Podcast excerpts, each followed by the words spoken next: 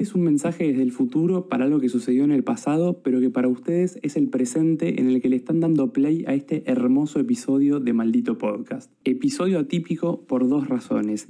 La primera es que fue la única vez en la historia de Maldito Podcast en la que este mal llamado off the record fue grabado post grabación y no antes de la misma con el invitado presente. Y la segunda tiene que ver con el contenido del episodio concretamente. Por favor, o bien cualquier tipo de referencia que hagamos a la temática de diversidad sexual en los primeros minutos de la charla. En un primer momento nos habíamos planteado que la charla se base tanto en eso como en las neurodiversidades, pero después nos dimos cuenta de que era preferible priorizar una de las dos temáticas para que la otra sea abordada, ¿quién les dice en un nuevo episodio?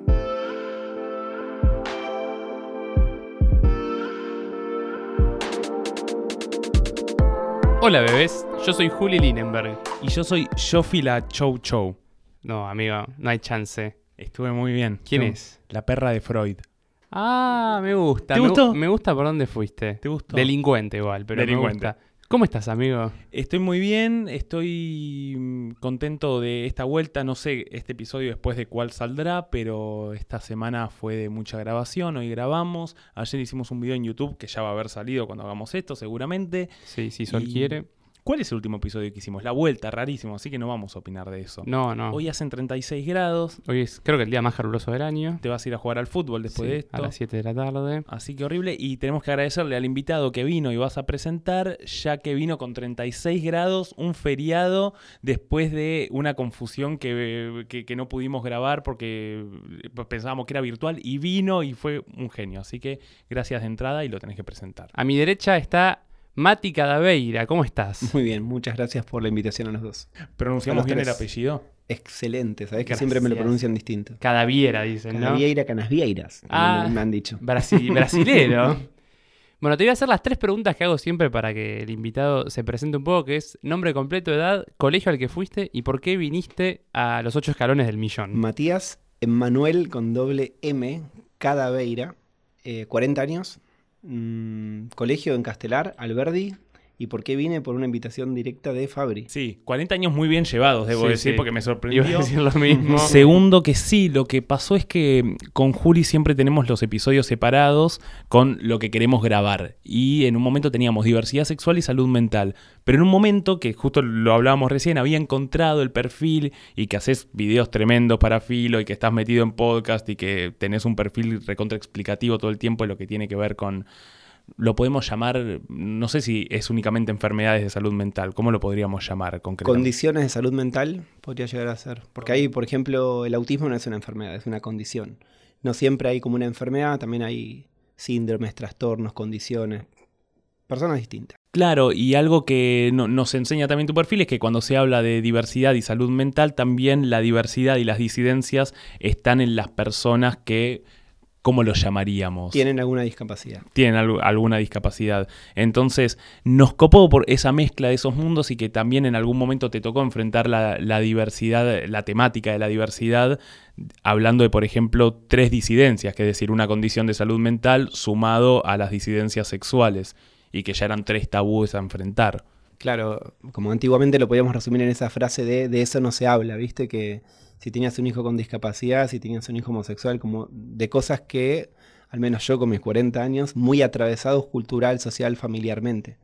Y entonces cuando hay un hijo con discapacidad, lamentablemente muchas veces los padres y los psicólogos también vinculan la etapa del duelo, como del hijo no nacido, como que vos tenés que atravesar una muerte para poder recién ahí aceptar a tu hijo terrible encararlo por ahí, vas a tardar años enteros y seguramente tu hijo sufra lo que vos estás sufriendo. Me recuerda, perdón, a esa idea horrible como de que escondían a los hijos. Ahí va. Bueno, antes los mataban, así que Bah, corta. esconderlo sería como un adelanto. Claro, fue un avance. Hoy en día se siguen escondiendo desde otro lugar. La famosa que sube historias con sus hijos sin discapacidad y el que tiene discapacidad no lo, no lo comparte tanto.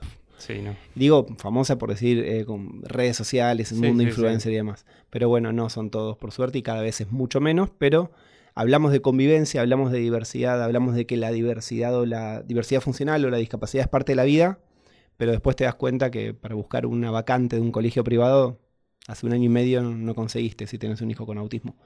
Pero bueno, si tenés encima también eh, otro tipo de orientación sexual, por lo general hablamos de este doble tabú y cómo socialmente implica una mayor, una mayor flexibilidad de parte de los padres a decir, ah, ok, listo. Pero hay muchos padres que directamente lo viven con naturalidad y que la discapacidad se sufre mucho más con la interacción con los ambientes que no terminan de ser amables, o sea que no hay ambientes inclusivos, sino tanto con los padres, ¿no?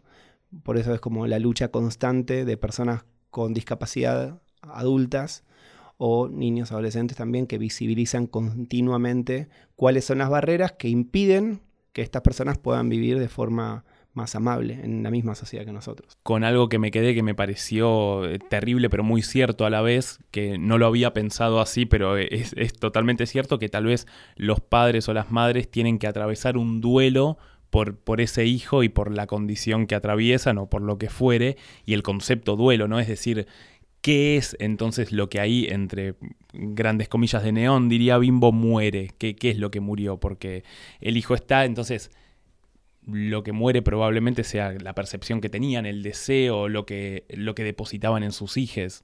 Se vino con todo lo del perro de Freud. Venía, era como un preludio de algo. Ah, sí, total, ¿no? Y como las, las expectativas, que es lo peor que, digamos, que un hijo puede esperar, las expectativas de un padre, digamos. Claro. Mucho más con la carga de que no te salga con una discapacidad, que te salga sanito. ¿Qué querés que sea? No, con que sea sanito, esto, viste, como tipo. Creyendo que se dice algo bueno con eso. Como que, que sea hombre o mujer, con que tenga salud y es como que. Y además, tal vez personas con autismo que conozco que nunca se han enfermado. Yo estoy todo enfermo hace 10 días.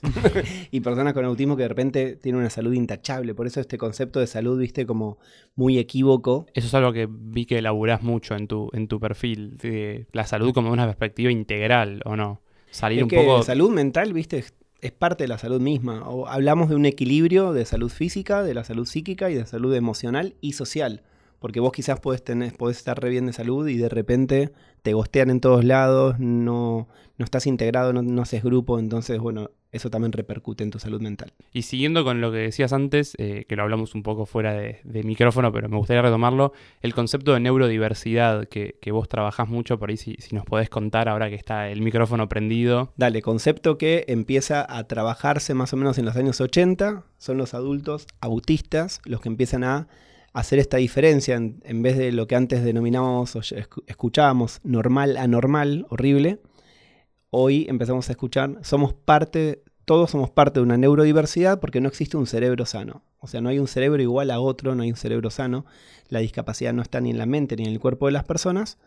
Y es parte de la diversidad humana en general. Y dentro de este concepto de la neurodiversidad, donde estamos incluidos todos, todos, todos, los que tienen discapacidad y los que no, podés llegar a diferenciar los neurotípicos que serían los antiguamente llamados normales, y los em, diversos funcionales, o básicamente, digamos, como neurodivergente sería como la, la palabra justa, justa, justa. Bien, sí, me encanta, porque si decimos normales, después está todo ese tema de qué es lo normal y es una palabra excluyente y que también me parece fija un horizonte inalcanzable para todos. para, para, el único ámbito que hay que seguir entendiendo el uso de esa palabra es para el ámbito de la ciencia que habla de un promedio a la, a la media esperable. La normalidad va a pasar a, no sé, el coeficiente intelectual, por ejemplo, que se mide por determinados numeritos. No vas a tener discapacidad intelectual si tu IQ, tu CI va a estar dentro de esta franja. A eso se llama norma en ciencia y por eso tiene que ver con la media esperable. Claro. Si no, muerte esa palabra. Sí, es como un dato duro, digo. Claro, total. Son unos y ceros. Sí, me gusta el concepto neurodivergente también que, decías, porque también decir que es más o menos acotando, aportando, mejor dicho, a lo que decían, el término normal, no normal, y que antes lo traíamos también con un hijo sano, por ejemplo, y, que si ya desde el vamos alguien, un niño es cría desde el concepto de eh, no soy sano o no soy sana, o un padre cría un hijo con el preconcepto de no es sano, entonces ya te espera una vida con, con una bajada de, de, que estás fallado, de que estás mal, de que no formás parte de algo. Eh, y lo decías, eh, hay gente que puede ser autista que tiene una salud impecable y que puede llevar una vida... que ahí es donde vos también haces la diferenciación de te- nos contabas recién, TDA, TDAH, eso si querés contanos porque... Sí, sí, sí. O no sea, si todos los diagnósticos en la actualidad, muy a diferencia de, hablando de- del, del show show de Freud, muy a, a diferencia de constructos teóricos y escuelas más relacionadas al psicoanálisis, el psicoanálisis, por ejemplo, está en contra de que se le dé el diagnóstico al paciente. O sea, básicamente está en contra del área de salud mental, que uno de los derechos del paciente es que el paciente conozca sobre su condición, sobre su tratamiento, sobre el encuadre, la duración del tratamiento, un montón de cosas. A rever, no estoy bardeando el psicoanálisis, un poco así. Pero no porque no lo haya hecho, o sea, me psicoanalicé 20 años de diván, o sea, no viene por ahí, sino por el lado de la falta de flexibilidad de muchos profesionales. Y hoy en día los diagnósticos tienen un- como una nomenclatura, un numerito y un nombre. Es una mierda también, pero bueno, viste cuando decís, estoy inserto en este mundo en, en salud mental, tengo que entender de esto porque me van a llegar informes, papeles, el médico, tu certificado de discapacidad, si tuvieras una discapacidad, va a, a- a ser un derecho que vas a tener gracias a esta nomenclatura. Es una nosología que se habla de, a lo largo de la historia de la medicina fue cambiando continuamente y siempre se agrega actualmente la T, la peor palabra del mundo que un padre puede escuchar, que es la palabra trastorno. Mm. Tipo, ok, tenés razón, estás preocupado por el desarrollo de tu hijo, tu hijo tiene un trastorno del espectro autista, un trastorno por déficit de atención con hiperactividad, un trastorno del lenguaje. Fatal, pero es una, eh, una traducción directa del, digamos, estado del inglés al castellano. Pero podría llegar a pensarse alteración del desarrollo, desviación del desarrollo, neurodivergencia, o podría llegar a llamarse de otro lugar. Y particularmente con el déficit atencional tenés con o sin hiperactividad. TDA o ADD o TDAH en su máximo, digamos, esplendor donde tenés un nivel de actividad alto y además déficit atencional.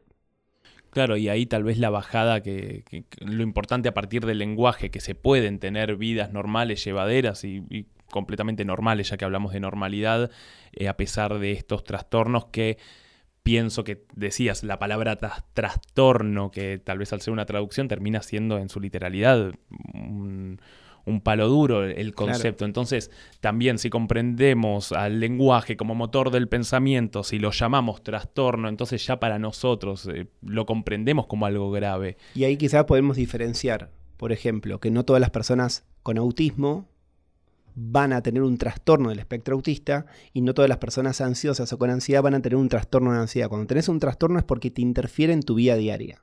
Realmente te llegó a interferir en, un- aunque sea tres aspectos de tu vida diaria. Si tanto te interfiere es porque es un trastorno. Suena horrible, pero Me quedé pensando cuál, de qué palabra viene del inglés. eh, ya, te, ya te digo. Disorder. De disorder, Claro. mira, de disorder. Porque, pero me, me recordó al último episodio que hicimos, donde esa cuestión de la literalidad a veces de, los- de las traducciones, nosotros lo, lo hablamos en un episodio pasado del I love you, de cómo es te quiero, te amo, es todo, viste, es como, bueno, Claro. por ahí en este caso no, no está bien eh, caer en, en la traducción literal. Y justo que estábamos hablando de, de, bueno, ADD son las siglas en inglés, supongo, ¿no? Eh, yo tengo el recuerdo de, al menos en, en nuestros eh, años jóvenes, de, somos niños de los 90, 2000, estaba como muy trendy el tema. Era como que todos teníamos un compañero que estaba diagnosticado o mal diagnosticado, me arriesgo a decir, con ADD. Era como que si eras muy molesto, entre comillas, en el colegio, uy, seguro tiene ADD. Incluso estaba como ese comentario de pasillo. No sé, eso me Denle parecía... Ritalina. Sí, claro. Como una estigmatización tremenda, Mal. porque por ahí solo. Y además creo que es el diagnóstico que más estigmas tiene. Porque además es el diagnóstico que más se descree. A nivel mundial se dice que hay como tanta alta prevalencia que en verdad es el sistema educativo el que viene fallado, es el docente que tiene un déficit motivacional para no motivar a los pibes y los pibes se aburren, todos todos tienen. Pero realmente existe el TDAH, pero para no habría que diagnosticarlo así a ojos, sino que hacer una evaluación neuropsicológica que vea cómo funciona tu atención, cómo funcionan tus funciones ejecutivas. Y no por saber cómo funciona tu cerebro y estudiarte, sino para una cuestión de si se está complicando resolver una carrera o estás dejando ya tu cuarta carrera. Y ahí vos decís, ah, bueno, pará, ¿tendría algún problema puntual en cuanto a mi atención y a lo que tengo que predisponer de mis funciones cognitivas para estudiar? Claro, pero no, no que esté ese fantasma en el aula de salita de cuatro, de porque este chico se mueve mucho, viste, tiene... Los chicos se tienen que mover, señoras. Sí, exactamente. Está bien que pase eso. No, de hecho, eh, me tocó una fibra, amigo, porque a mí me pasaba mucho de chico. Yo- nosotros nos conocemos muy de chico. Yo era hiperactivo, gritón, molesto, todo lo que te imagines de un niño que tal vez mal llamado hiperactivo, o bien no lo sé, eh, estaba ahí. Y muchas veces me crucé con el comentario de alguien preguntando o diciéndome, che, tal vez tenés eh, ADD o había otro nombre también que, que- que no me estoy acordando, pero bueno, ADD en resumen. Y, y hoy lo veo en retrospectiva y era, era un nene molesto, listo. Era un nene que se quería divertir y quería llamar la atención. Se terminó. Habrán otras cosas a analizar ahí de querer llamar la atención, pero eso de el, eh, diagnosticar eh, los padres de colegio. Diría el grupo de mamis, pero me estoy olvidando de los padres que también lo hacen. Sí, sí. Entonces, viste, esa bajada que es terrible. Pero bueno, saliendo de mí, que, que siempre aprovecho el momento, eh, me quedo con dos cosas. Puntualmente, eh, ya que estábamos hablando de mitos y justo también rozamos, va, rozamos no, nos metimos un poco de lleno en el tema del, del autismo. eh, hay un gran mito, y acá quiero traer este tema de alguien que va a saber que en cuanto ya nombre a los antivacunas vas a saber para dónde voy seguramente, que es que el argumento máximo de la gente antivacunas es que el autismo es una consecuencia de, creo que el mercurio que tienen las vacunas hacia los niños y que los niños en consecuencia de esto tienen autismo. ¿Qué tanto de cierto, qué tanto de mentira? ¿Qué puede decir alguien que tal vez lo sabe o tal vez dice, no me meto en esas cosas porque, etcétera? No, no, no, sí, me meto porque es uno de... El tema es que ten- tenés como los que defienden decir que es un mito y tenés los otros que dicen, no, no, pará, porque justo el autismo se empieza a diagnosticar con mayor frecuencia a los 18 meses, que es cuando le dan la triple. Hubo un estudio eh, que salió publicado en Lancet, que después Lancet se echó a, digamos, dijo que ese estudio era falso, y, si vos te pones a estudiar, si hay un científico que estudie, el digamos, este paper, te das cuenta que hay un montón de irregularidades y que no está bien como estudio en sí. De todos modos, los laboratorios lo que hicieron fue quitarle el timerosal como un elemento a las vacunas por las dudas y yo lo que siempre digo es, así esto esté confirmado, prefiero tener un hijo con autismo, no se me muera de rubiola, qué sé yo, tuberculosis, Claro. no sé. Eh, lo pienso de ese modo.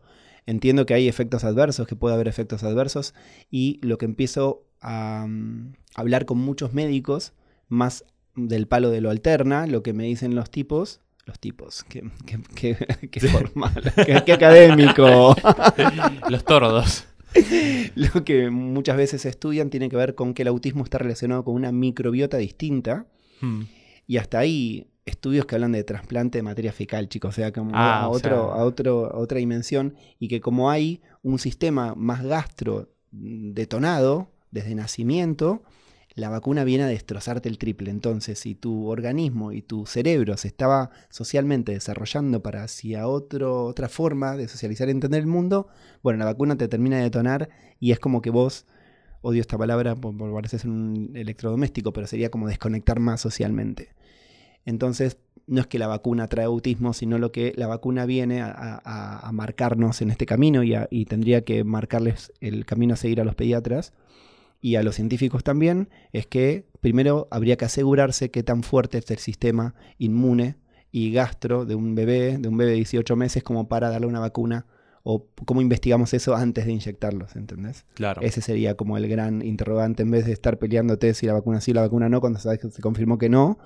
Y, y sí estaría la otra parte, que es el sistema inmunológico y el sistema gastrointestinal en bebés chiquitos. Claro, sí, tal vez lo más importante es, eh, estamos a favor de las vacunas, entonces, Obvio, eh, obvio. entonces Por- nadie, había que aclarar igual, bien. Obviamente, es decir, estamos a favor de las vacunas y los argumentos de la gente antivacunas a veces nos suenan de conspiranoicos o lo que fuere. Sin embargo, probablemente haya un punto a analizar, no voy a decir cierto, pero analizable, que es tal vez los niveles de mercurio o de, mm, como lo digo, componentes que se le puede estar ingresando un- a un bebé. Eh, sin siquiera ana- analizarlo, es decir, nace lo vacunan, van a nacer lo vacunan. Sin, digamos, no analizar la vacuna, eso está sumamente analizado, sino a cada bebé en particular, como cual, Claro. intentando e- evitar el máximo efecto. Tal cual. Pero bueno, entonces sabemos que, eh, que es un mito. De hecho, tengo entendido que este. mm, que esta especie de, ¿cómo lo digo? Casi digo experimento, no es un experimento, que de pruebas que hizo, que hizo esta revista o diario tras un médico que no recuerdo el Le nombre. sacaron la, la- sacaron la matrícula, no pudo, Sí. no pudo trabajar más ese señor. Sí, tengo entendido que hizo- lo hizo que te diga con 30 personas las pruebas y que después le dijeron, bueno, lo hacemos con 10.000 y se negaba constantemente y después se terminó haciendo formalmente con 30.000 personas y se ha negado completamente este, Es así. esta idea. De manera que sabemos que no es cierto, pero siempre es mejor escuchar a un profesional que de dos muchachos que hacen un podcast y no saben de este tema en profundidad. Y así como ese sería el mito más grande, se asocia el autismo con un montón de otros mitos. La película más reconocida es Rayman, entonces todos creen que puedo llevar a, si tengo un amigo con autismo, lo llevo al casino y listo. Y vos Sí, decís, sí, "Eh, sí. No, no funciona así.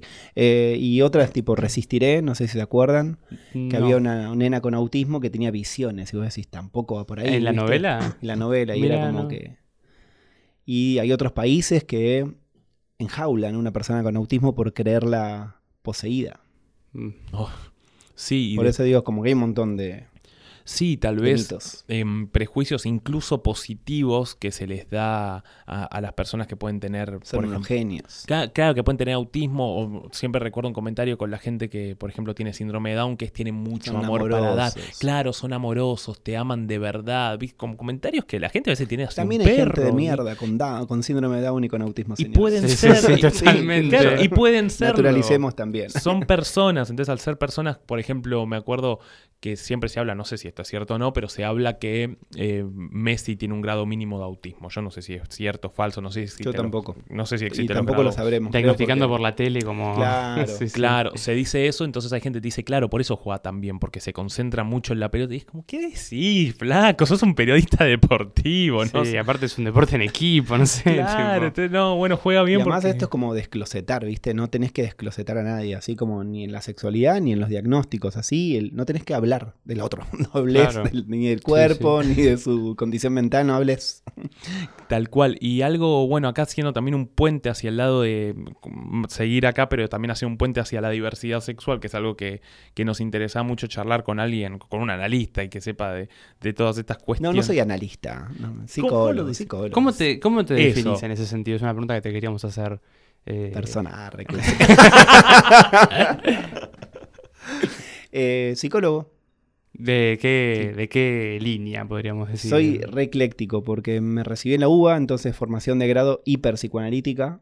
Desde los 14 me analizo hasta los 34. o 20 sea, años. 20 años de análisis. Así que tengo mucho de psicoanálisis encima, pero eh, me di cuenta que formándome y quedándome solamente en una escuela era sumamente pobre, corto, sobre todo si me especializaba en autismo.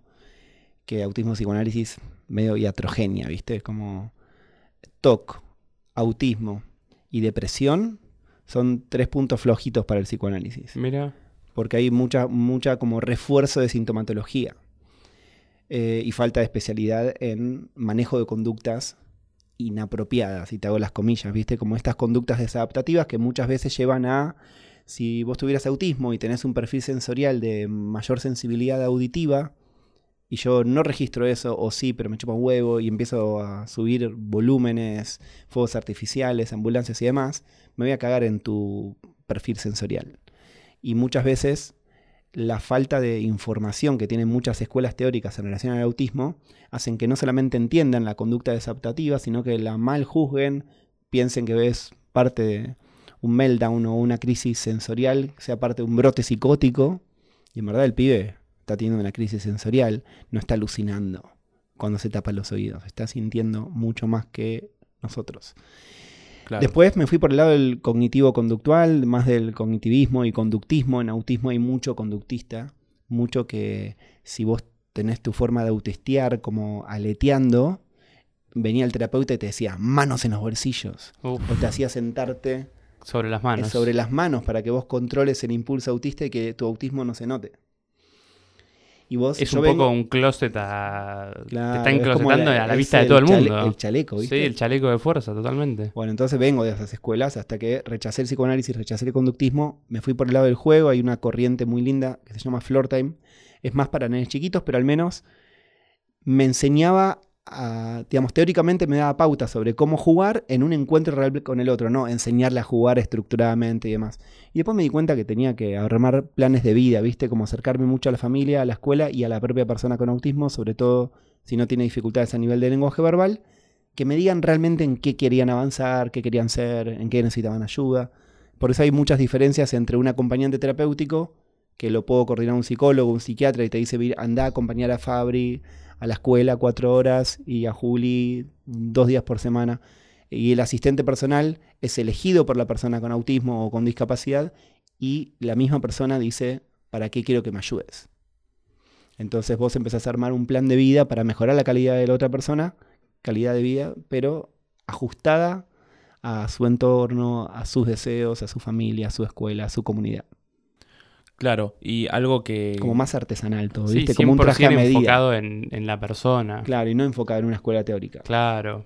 O, o tampoco enfocado, si bien es importante eh, la condición, no 100% enfocado únicamente en la condición, sino en la persona que Total, tiene esa condición. Total, Entonces, perfecto, obvio. eh, y también comprender el juego como método de aprendizaje y de integración es algo también bellísimo, si bien existirá la parte más científica de- de- del asunto. Es que Eh, por ahí está, ¿viste? Y si, y si no es por el juego, ponerle porque justo te conocí de más grande y bueno, es algo que juguemos a otras cosas que no sean tipo tirarte al piso o jugar, eh, lo pensás desde el encuentro a través de los intereses del otro, ¿viste? Como mm, no estar exigiéndole una carta, un menú de normalidad y de habilidades sociales que te faltan para bla, sino que, que todo lo que yo te proponga para enseñarte o aprender en un esquema o en un contexto terapéutico se justifique de acuerdo también a tus intereses. Entonces como que es todo mucho más fácil. Sí, y a- algo a lo que quería, a lo que quería ir también, ya que hablamos tanto de salud mental y de tabú, eh, bueno, aprovecho por el lado del tabú, no, abro, abro otra rama antes de llegar a lo que quería llegar, que justo hablamos del psicoanálisis y cómo trata y los puntos flacos del psicoanálisis, por ejemplo, en un momento, si no me equivoco, dijiste depresión, eh, creo que dijiste depresión, sí. Entonces, algo que siempre me recuerda mucho es que le- lo que le sucede a muchos psicoanalistas, no, no a todos, eh, a todes, es que hay veces que están muy en contra, por ejemplo, yo no sé qué tan a favor o en contra estoy de esto, pues no lo sé, pero están en contra, por ejemplo, de eh, el psiquiatra como concepto, que habla, habrá buenos o malos psiquiatras, pero están en contra de la pastilla, del medicamento. Eh, y eso se suele dar en algún momento desde un espacio más prejuicioso del psicoanálisis. Sí, salvo que él te deriven a un psiquiatra psicoanalista. Tal cual. Y ahí vas a tu analista y a tu psiquiatra psicoanalista. O sea, Claro. tenés dos analistas. Sí, no sé, no me encontré con tanto psicoanalista antimedicación. Eh, yo soy más antimedicación quizás que un psicoanalista. No, no, no es que esté en contra de la medicación para nada, sino que no creo que la medicación sea una curación y un tratamiento. Es un esquema más y un- una herramienta más que vos como terapeuta podés sugerir, indicar y que sé realmente cuándo el otro la tiene que tomar y no tenerla como por cualquier cosita. ¿Viste? Ante tal diagnóstico sería como el esquema receta, diagnóstico receta, que porque tenés tal diagnóstico, tal medicación. Tipo TDAH, la típica es metilfenidato. Entonces, Mm, bueno, ¿por qué? Yo soy re TDAH y nunca tomé medicación para la atención. Claro. Eh, estoy acá arreglando con ustedes hace seis meses más o menos para hacer este blog, pero llegó el día. y eso a veces tiene que ver con estas funciones ejecutivas. Qué tan flexible soy para seguir con un objetivo meta, sostenerlo, si se metieron conflictos o problemas en el medio, tener como suficiente flexibilidad y un plan B para poder volver a ajustar y volver a seguir en la misma línea hasta llegar al objetivo. Como estas funciones las tenemos todas las personas y que tantos interferidas las tengamos, va a ser parte de que tus características cumplan o no criterios para tal cuadro sintomatológico o tal diagnóstico. Claro, entonces nuevamente la medicación como una herramienta más que pueda ayudar, no como la cura sería. La usaría en caso de que la terapia no funcione, en caso de que me llegue un paciente con algunas conductas muy acentuadas, como por ejemplo en autismo lo podría indicar si hay conductas autoagresivas o, o agresivas para con el otro muy acentuadas y que además hay muchísimas dificultades en la comunicación y dificultades en el plano educativo, en el plano familiar y demás, lo podría llegar a contemplar. Pero hay algunos médicos que lo que hacen es el día que te dio el diagnóstico, el día que te manda a hacer el certificado de discapacidad, te di medicación. Y vos decís, ni siquiera llamaste al colegio para ver cómo está en el cole. Entonces vos digo, bueno, a veces hay conductas que son graves y está bien medicar como con un antiimpulsivo, pero muchas veces se regalan medicaciones a pibes de 2-3 años. Claro, es un Y que además hay que aclarar que el autismo no es que hay- ya haya una medicación que cure el autismo, eso no existe. Se medican síntomas. Claro. Algo que justo sigo armando amigo, me parece que diversidad sexual vamos a tener que hacerlo otro día en profundidad, porque esto viene muy, interes- muy interesante, viene esto, pero después, después iremos por ahí. Pero algo que estoy pensando, que justo hablabas de, de me- hablábamos de, de lo que es la medicación, ¿qué sucede con el aceite de cannabis? Que es algo que siempre aparece y, hay mucho movimiento a favor y en contra del mismo. Aceite cannabis y autismo, hay muchos estudios que tienen resultados de resultados prometedores, sería como la conclusión. Existe muchísima eficacia en disminución de la ansiedad. Eso te genera menor ansiedad social, por ende mejoran aspectos sociocomunicativos. La disminución de la ansiedad, también los, los efectos prometedores muestran que a chicos que empiezan a tomar aceite de cannabis se le puede disminuir la otra medicación psiquiátrica. Hay muchas medicaciones psiquiátricas que se agregan inicialmente una y ante el efecto ad- adverso te agrego otra para paliar el efecto. Ah, o sea, te paleo lo malo de una con otra. Claro, eso es muy común. Entonces de repente tenés un adolescente desregulado conductual y sensorialmente con cinco medicaciones y tal vez un poquitito de cada una y que es alguien que vi- vive en el interior de Buenos Aires o en otra provincia, vino a Buenos Aires capital a verse en una mega institución, le dieron esa medicación hace 20 años, nunca más tuvo un control. Claro. Así funcionan las cosas también. Como que si estás lejos de los centros de referencia de salud mental, con suerte tenés un fonoaudiólogo a 400 kilómetros y va la fonoaudióloga una vez cada 15 días. No todo es tan lindo como funciona acá en Buenos Aires, en Capital. Mi viejo dice que Dios está en todos lados, pero atiende en Buenos Claro, Aires. y eso es así y lo confirman las familias del interior. Eh, y en el aceite de cannabis está hiperconfirmado y ya nadie lo puede negar para que sirve para epilepsia, sobre todo para epilepsia refractaria. Los Mm. neurólogos infantiles, epileptólogos que nieguen esto, rajen de ahí y busquen otro neurólogo porque funciona y está comprobado. En ansiedad funciona, está comprobado porque han fumado incluso o vaporizado y vos sabés que muchas veces disminuye la ansiedad, pero también te puede disparar un mal viaje un brote psicótico. O sea que hay efectos adversos, no se puede confirmar, sobre todo probarlo indiscutidamente o así indiscriminadamente con niños. Habría que esperar más estudios que muestren sobre todo la eficacia y cuánto recorrió ese estudio de investigación a lo largo de 20 años. Por ejemplo, alguien que consumió aceite de cannabis, eh, sí, tomó aceite de cannabis teniendo autismo, de los 3 y los 4 años, bueno, ¿cómo está ahora con 24, 25? Como esos estudios también eh, se hacen y serían los que están faltando un poco. La universidad que más viene estudiando esto es una universidad de Tel Aviv, en Israel, y sería bastante necio estar negando estos resultados porque muestran cada vez más eh, resultados, digamos, prometedores. Eh, qué tremendo los israelíes eh, a nivel científico Sí. eh, en el último tiempo, ¿no? Es tremendo. Eh, y algo que has dicho, como diría Fantino, para mi tía Marta que está viéndonos en este, escuchándonos en este momento y, y quiere entenderlo, eh, ¿qué vendría a ser la epilepsia refractaria? La epilepsia, eh, bueno, todos, en el, voy a explicarlo muy fácil para la tía Marta. Eh, todos en el cerebro tenemos una suerte de electricidad. En el cerebro hay electricidad. Tenés electricidad benigna y electricidad maligna. Cuando tu cerebro tiene mucha más electricidad, puedes llegar a tener algo ligado a una conducta epileptiforme, eh, notoria o no notoria. No notoria serían como ausencias, donde vos de repente, che, Fabri, Fabri, y el pibe volvió y quizás medio como eh, siempre está colgado, la luna de Valencia, lo que fuera, y el pibe está teniendo una, una ausencia, pero no tenés una convulsión. Dormido también puede pasar. Mm.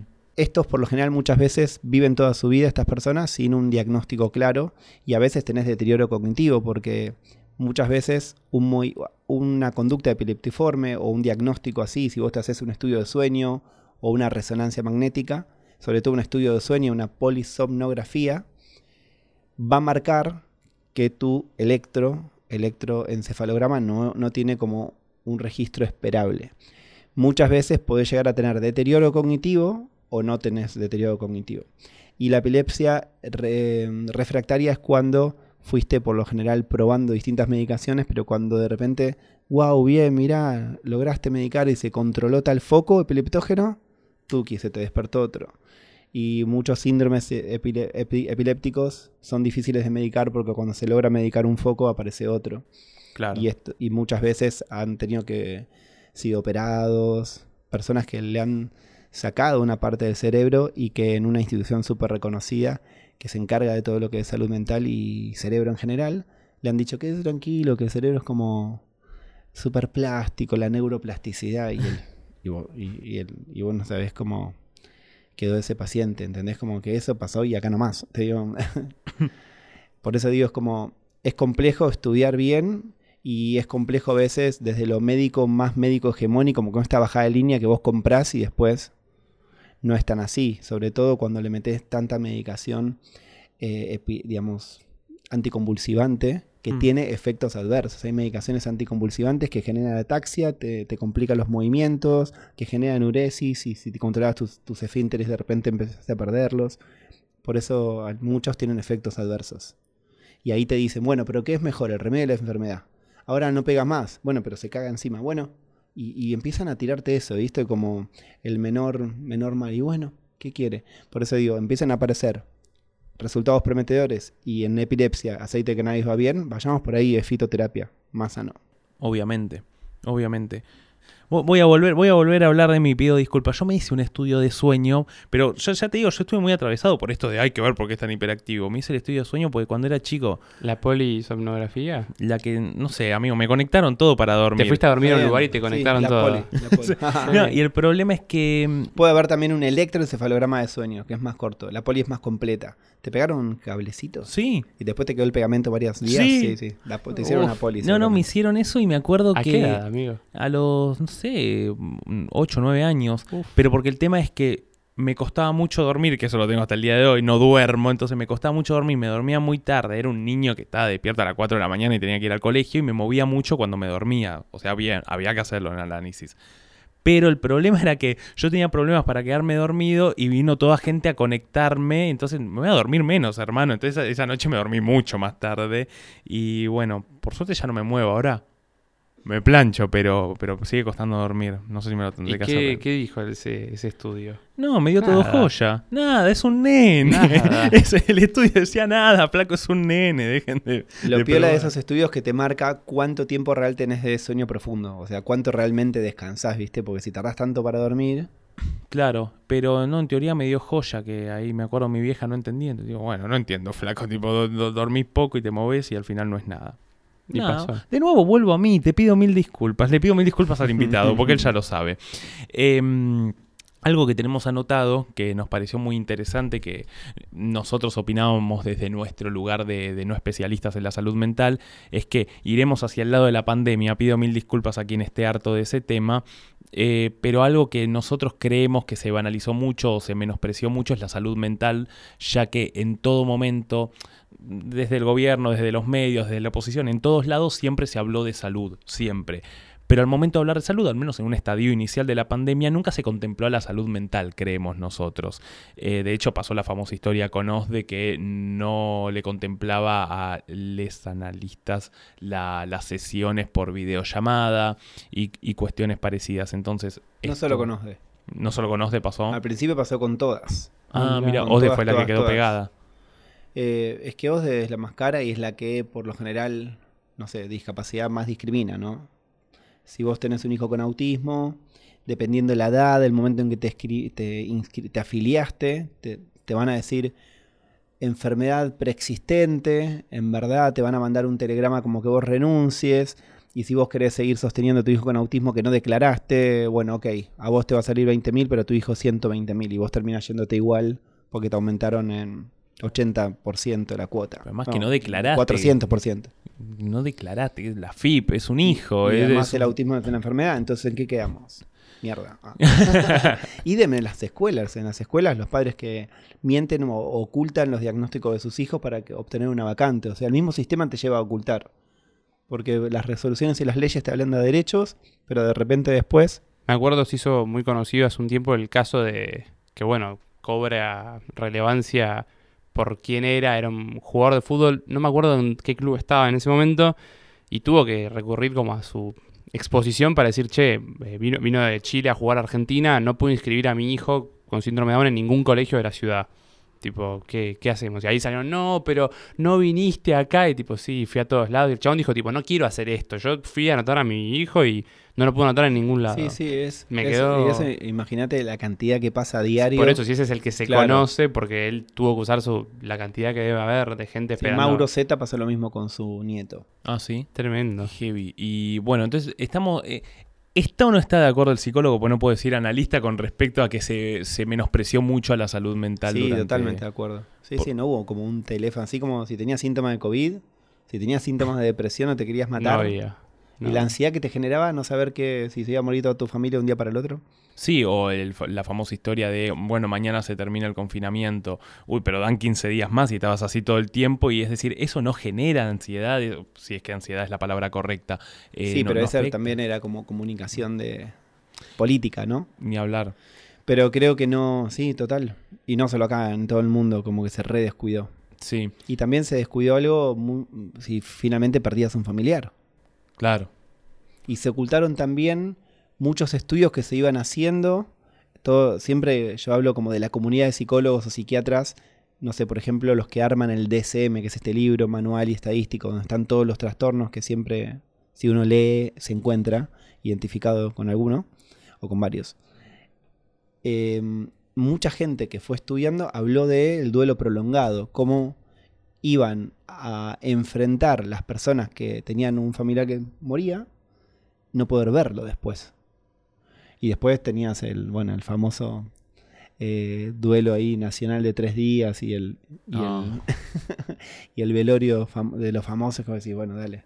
Sí. Y A, a Diego lo despedimos y vos, y vos eso, yo lo entiendo que no se pueda despedir a una persona que falleció de COVID o que no se podía, pero después todo eso se cayó solo. Sí. Entonces entiendo la bronca, pero entiendo también que todo eso se toma como de pelea partidista, Muy. pero sí acuerdo que ya sea en cualquier par- partido y en cualquier país del mundo se descuidó mucho todo lo que es salud mental en pandemia. Muy, sí, siempre se está al borde cuando se dice Se descuida esto, que, parece que cuando digo esto, de golpe estoy siendo un anticuarentena, un antivacuna. No, simplemente menciono que se dejó muy de lado la salud mental en un momento donde evidentemente en el estadio inicial era muy necesario el confinamiento. Bueno, Y, el, y, y la contención, tipo un teléfono, un, dame un WhatsApp, qué sé yo. algo. Sí, sí, sí. Eh, Pero ahí estuvieron nuestros psicólogos y psicólogas. Sí, hubo muchos Desde psicólogos el día que uno con la movida- videollamada. Y movidas gratuitas. Hubo muchos psicólogos que también hicieron muchas movidas gratuitas. Sí, sí, que esto lo habíamos dicho en su momento. Me acuerdo, mi, mi psicólogo, que es como no importa lo que haga Osde, nosotros nos vemos todos los viernes. Y, Sí. y fue así. Entonces, una, un aguante tremendo. Era un momento. Qué momento peludo, ¿no? No Y entremos después mucho también más. te generaba, la misma videollamada te genera ansiedad también. Sí. Tipo, puede, puede ser sin cámara, puede ser por teléfono, eh, pues no va a ser más.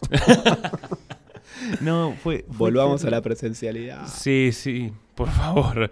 Pero. mm, Hay pibes que no volvieron a la escuela igual todavía. Y las escuelas, desde lo que es resolución, no tienen un esquema para, en casos de salud mental, que el pibe no pueda volver por salud mental, tiene que volver, ya no hay más burbujas, ya la presencialidad es completa. No puede, señora, no está queriendo, no lo está haciendo a propósito. Bueno, en ese caso, no sé, viste como que empatía marzo. En, a nivel resolución, muchos adolescentes se quedaron afuera y todavía no hay como algo que albergue sus derechos o albergue la posibilidad de una maestra domiciliaria.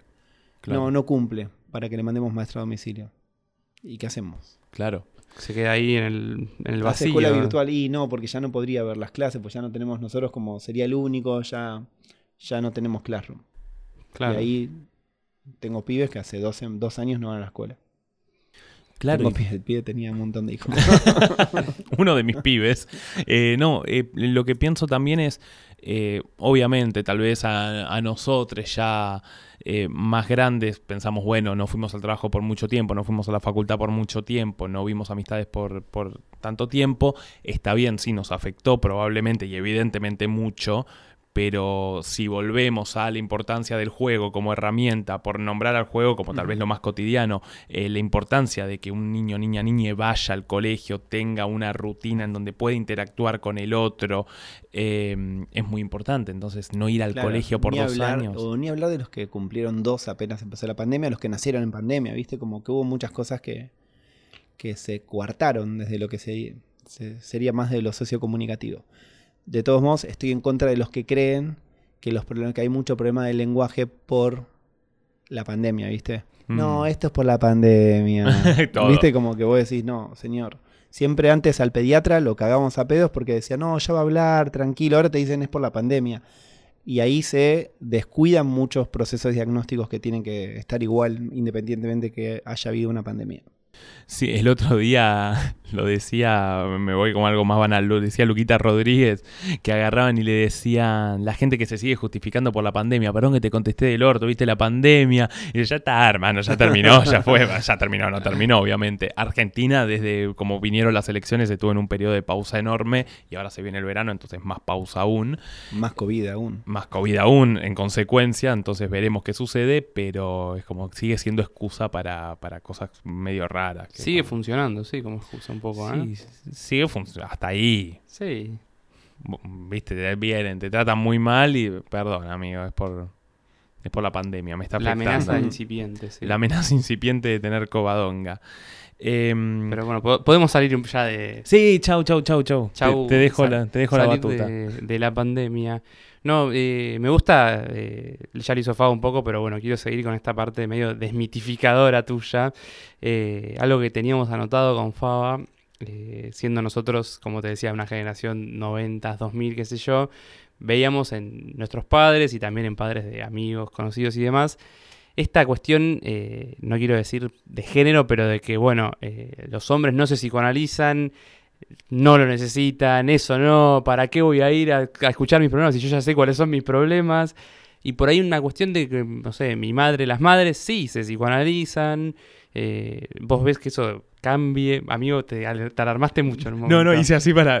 Como dice Moria, yo soy mi propia psicoanalista. Exacto. es increíble. O, igual estamos yo para el lado de los hombres, pero me acordé de Moria Eh, diciendo eso.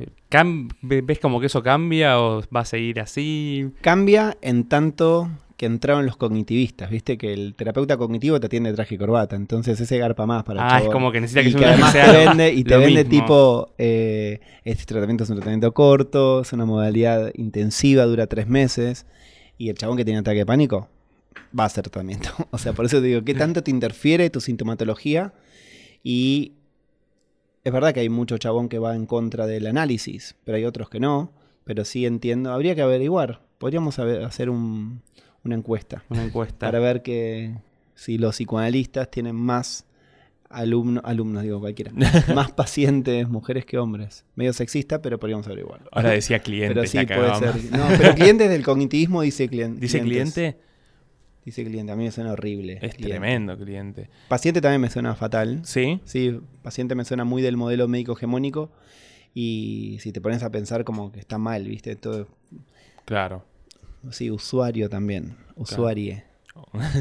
También, también es, es raro, ¿viste? la famosa Perso, de- acompaño a una persona con autismo ya. Ya Ya, está. alumno, que en teoría ya. es que le falta luz, ¿no? Me parece. no sé. Alumnos que le falta luz también estaría prohibido decir alumno y sería estudiante.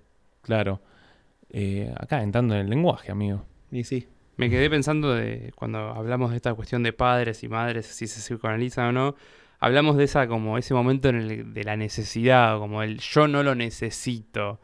O si soy padre, creo en mandar a todos mis hijos. Claro, pero no- o viste, mandar a, a los hijos o también mandar a, a la loca de la mujer, como manda todo que...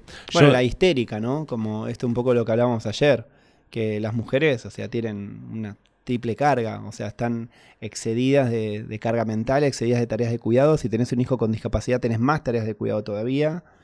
Eh, y sí, incluso el autismo en mujeres es algo invisibilizado como si no existiera, como si el autismo mayoritariamente afectara a los varones. mirá, Siempre se creyó eso y eso también empieza a ser un mito y se empieza a ver que las mujeres lo que tienen es mayor masking o mayor camuflaje social, disimulando su sintomatología porque es lo que claramente te- le enseña a la mujer durante toda su vida, como sonrisita para la cámara. Eh, Es que sí, de hecho dijiste lo del autismo más relacionado al hombre y cada vez que hablamos de autismo siempre pensé en un nene cuando hablamos de nenes autistas o de, de personas autistas. Nu- nunca me imaginé. En cambio, cuando hablamos de depresión y, y otras... no, el autismo en mujeres también existe. Claro, sí, sí. No, no por creer que existiera o no, pues probablemente te hubiese dicho sí, debe existir. no, porque no tiene visibilidad. Claro, no, lo tiene proyecté nunca. Y si te pones a pensar más allá de Greta, no hay como una referente con autismo, bueno, Temple Grandin, pero sino los famosos que se dice que tienen y que tienen de verdad, o que se dice que tienen y en verdad es incomprobable que Einstein tenga autismo, no lo sé, no voy a viajar en el tiempo, no lo puedo comprobar. Entonces se vive diciendo un montón de cosas y las figuras son chabones Claro. y exitosos, tipo Elon Musk. Por eso digo, eso es reforzar un montón de mitos Sí. también. Sí, y a, la vez la lucha que tenés ahí, porque por un lado tengo que dejar de estigmatizarlo desde el lado de es un trastorno y, y le va a arruinar la vida, y por el otro no tengo que decir es un genio. Entonces, como ese equilibrio, sí tiene que ser una persona, obviamente. eh, Siempre cuando podemos mm, decimos esto acá en el podcast, que es eh, los cambios siempre tienden a ser exagerados en sus inicios, entonces mejor que siempre sean vistos como personas hiper sanas y, y genios a que sean vistos como personas que tienen que ser marginadas de la sociedad. Sin embargo, podemos creer que ya estamos en un estadio del análisis en el que, bueno, corrámonos de acá que también es nocivo para la persona y para, para la comunidad y pongámoslo en, es una persona que no es ni un genio ni, ni un trastornado. Em, pero bueno, el lenguaje, siempre terminamos el lenguaje, que Sí, es un episodio... Nunca nos animamos a hacer ese lenguaje. Nunca. Tanto ha hecho el lenguaje que mm, el, el Moisés de Miguel Ángel, viste que tiene cuerdo- Sí. cuernos. Dicen que es un error de traducción. Otros dicen que lo quieren pintar como el diablo, pues judío. Pero no sé, te tiro la data. Pero por, ah, por la traducción, o sea, venía el lenguaje de ahí. Eh, porque venía, creo que la traducción viene de- del hebreo y en latín, supongo, etcétera. Bueno, ahí eh, evidentemente en la traducción hubo un error y tiene cuernitos. Pero esa es la teoría, viste que siempre es por error. Como el dulce de leche fue por error. Sí. eh, los platos italianos también tiene cuernos por error. ¿Qué sé yo? Si tiene- le pusiste cuernos a un tipo, hermano. Nos pusimos a hablar de Miguel Ángel. Pero, mm, amigo, siento que pasó un montón de tiempo. Estamos grabando hace 52 minutos. No hemos hablado de diversidad sexual. Eh, estoy enojado por eso, pero porque se puso muy divertido, así Pero que es para otro entero, me parece. ese. es para No. otro entero. No, no, tal cual es para otro entero. Eh, de hecho, está sonando una música, es la música que pone Sol, que vos no la estás escuchando ahora, pero nosotros la escuchamos en nuestra cabeza y que viene en el edit, que el episodio se está terminando, pero vamos a hablar un poquito más antes de que eso suceda. Mientras Julián sirve agua. Y ojalá, ojalá se escuche mientras estoy hablando.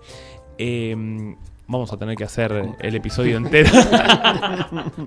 vamos a tener que hacer el episodio entero de, de diversidad sexual, pero este fue muy interesante y también amé este episodio. ¿eh? Y además me gusta mucho porque nos hizo también entender, porque dijimos diversidad y, y salud mental. Y de golpe a decir, che, la diversidad no es solo diversidad sexual, que tal vez es a lo que estamos Sí. más acostumbrados ahora.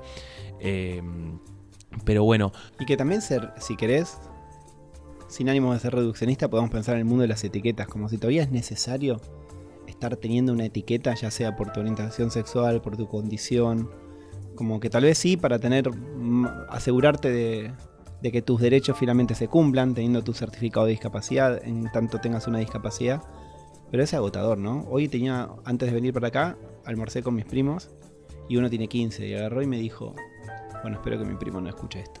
Dijo, yo hasta ahora soy heterosexual, pero en caso de que sea homosexual, que no lo descarto, yo sé que a mi papá no se lo podría contar. Uf. Y yo Oh. lo miré y digo, che, ¿todavía se sigue hablando de homosexual, heterosexual o ya fue? No, tenés razón, lo pienso porque pienso en la cabeza que tiene mi viejo, pero si no, la, nada, es como... Me la Ya. abuela igual 15 años. sí. No sé, yo a los 15 no, no tenía esas... Éramos todos re reprimidos. Sí, Sí, sí, o sea. Era, era uno de los que marchaban en The Wall, yo a los 15, me imagino, tipo...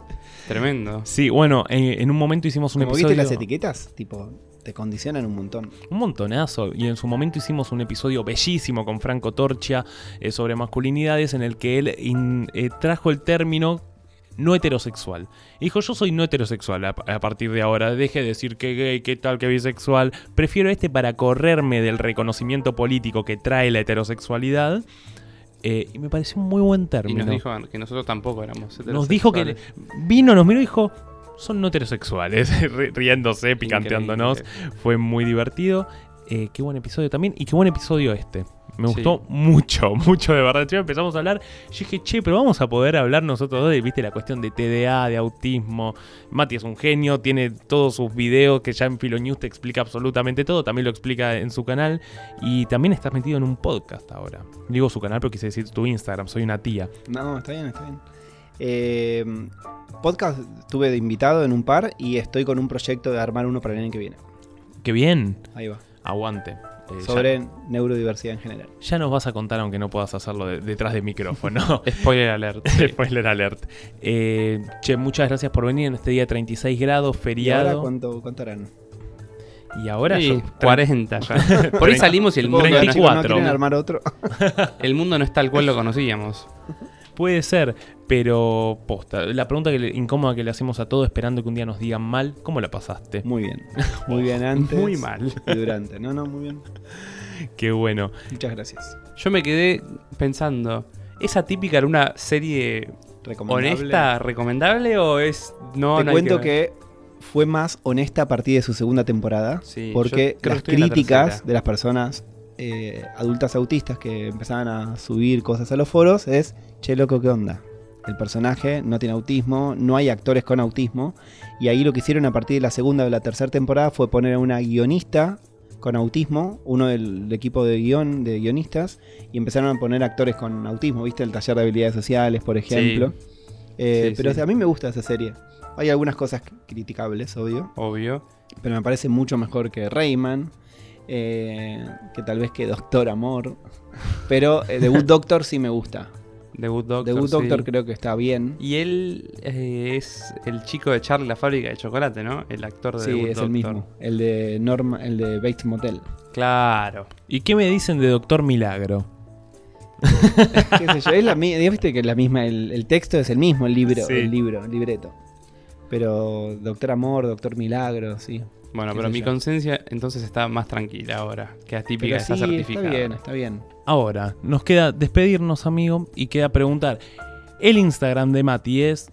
Mati Cadaveira. Ahí va. No es Canasvieiras, no es Canaveira, es Mati Cadaveira. excelente. Muy bien. Amigo, el Instagram de Maldito Podcast es arroba maldito podcast. Síganos, dennos amor. Este podcast Falopa es muy feliz haciendo estas cosas. Ahora tenemos un canal en YouTube donde subimos video cada tanto haciendo estupideces como probar papas. Esto es Maldito Podcast. Podemos hablar de, de condiciones de salud mental y probar todas las papas en tubo que hay en la Argentina. Me encanta. Eh, Hay que subirse al avión, amigo. hay que subirse al avión, síganos también en Spotify, que es importante, pueden activar la notificación de Spotify, etcétera. Y nos tenemos que subir un avión para despedirnos. A un lugar. Vos querrías ir a un lugar más frío, me imagino. Yo quiero un lugar más frío. Yo estoy bien, amigo. Subite vos solo al avión. Yo me quedo. acá. ¿Cómo te gusta el verano? Me Bueno. encanta el verano, por favor. Bueno, me subo un avión y me voy a. Alaska. Ah, pero es el lugar típico. Alaska es obvio. Hace frío, te vas a. Alaska. No, amigo, está siendo muy obvio. Bueno, eh, a la noble ciudad de Wuhan, amigo. Te mando. Me voy a la noble ciudad de Wuhan. Eh, muchas gracias por venir, Mati. Muchas gracias a ustedes, chicos. Muchas gracias, amigo, por, por, por vos. por mí. Muchas gracias por mí. Muchas gracias, Sol, por estar ahí siempre. Esto ha sido muy maldito podcast. Adiós. Oh.